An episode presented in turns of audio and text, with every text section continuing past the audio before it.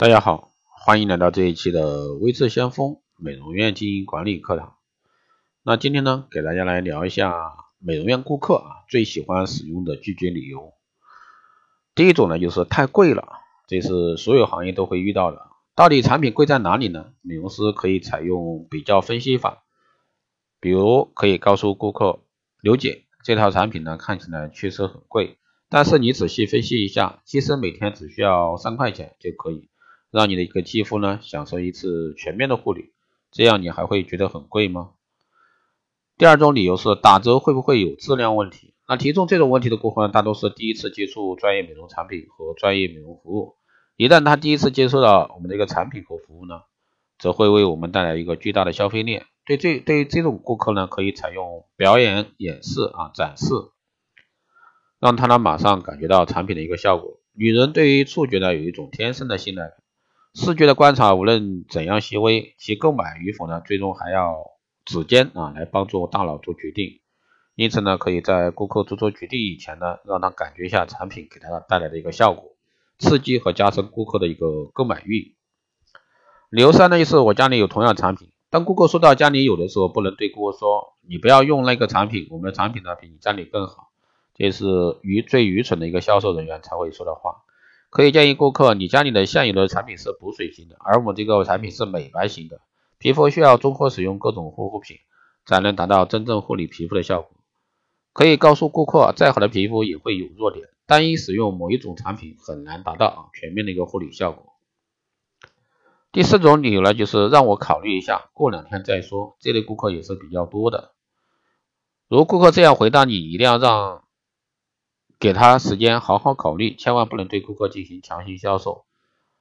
买吧，不用考虑了，这类这绝对是最适合你的产品。那这种强行销售的说法呢，只会增加顾客的抗拒心理和对美容院的反感。性格激烈的一点顾客呢，说不定以后就再也不会来你的美容院了，这岂不是得不偿失？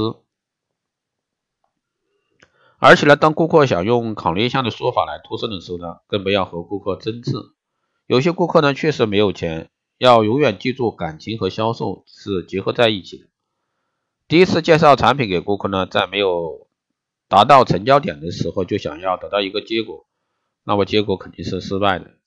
但是当美容师与顾客沟通到接近成交点的时候呢，美容师的思维一定要迅速，否则呢成交点就会稍纵即逝。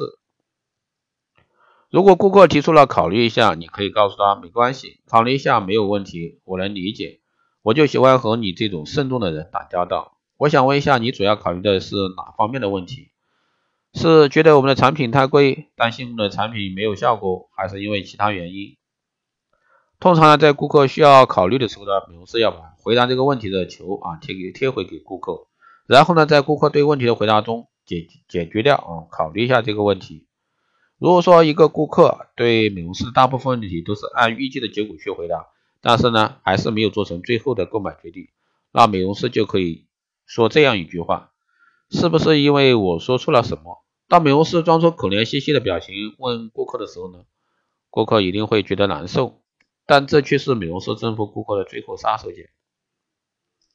顾客看到你望着他，期待他回答的眼神，他就会不由自主的为你委屈辩解：没有，没有。你不要这样说，你没有做错什么。记住，当顾客说这句话的时候，美容师的眼神要特别专注，立刻做出判断，这就是一个成交点，马上带他开票。有的美容师这时候往往会问顾客是不是还有别的问题。那美容师一旦这么说，那之前和顾客辛苦建立起来的成交气势就会全部崩溃，因为你为顾客找到了另外一种理由。第五种理由呢是会不会反弹，这也是比较常见的问题。如果顾客提出这样的疑问，你可以告诉顾客，你有这种顾虑呢是很正常，那就说明你是一个对自己很负责的人。然后呢，用自身的经验去说服，也可以用产品的口碑去征服顾客。美容院经营者呢，哪怕是赔本，也要找到三个和美容有关的名人，如商界、政界、演艺界的名人，主动把东西送上去，免费给他们使用。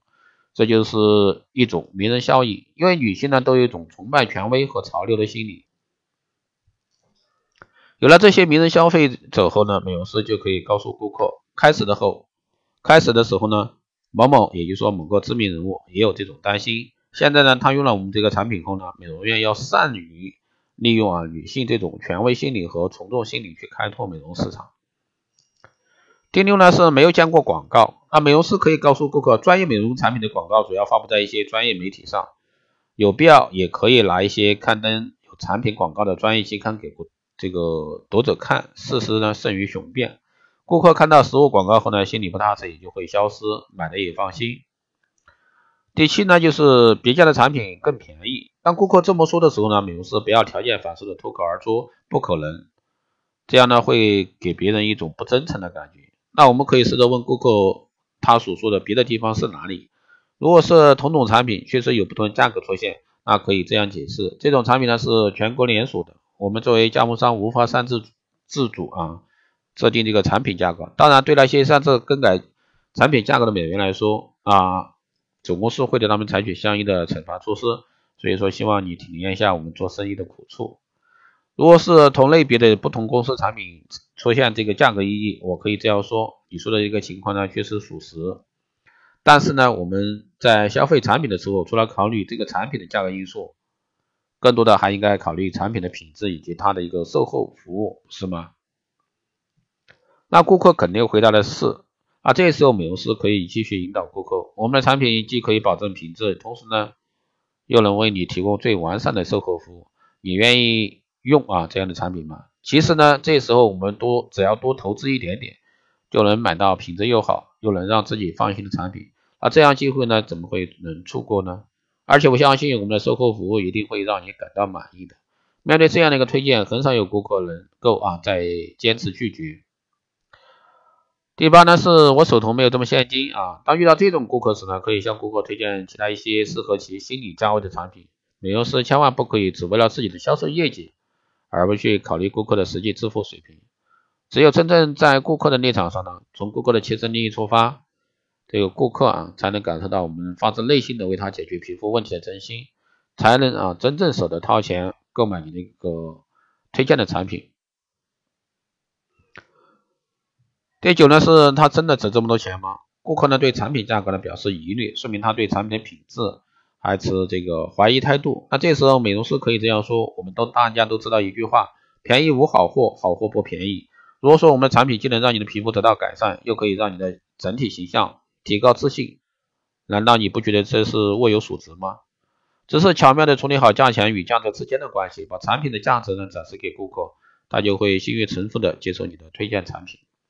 好的，以上呢就是这一期节目内容，谢谢大家收听。如果说你有任何问题，欢迎在后台加微信二八二四七八六七幺三，备注电台听众，可以快速通过报名光电医美课程、美容院经营管理、定制服务以及光电中心加盟的，欢迎在后台私信微信相锋老师报名参加。好的，以上就是这一期节目内容，我们下期再见。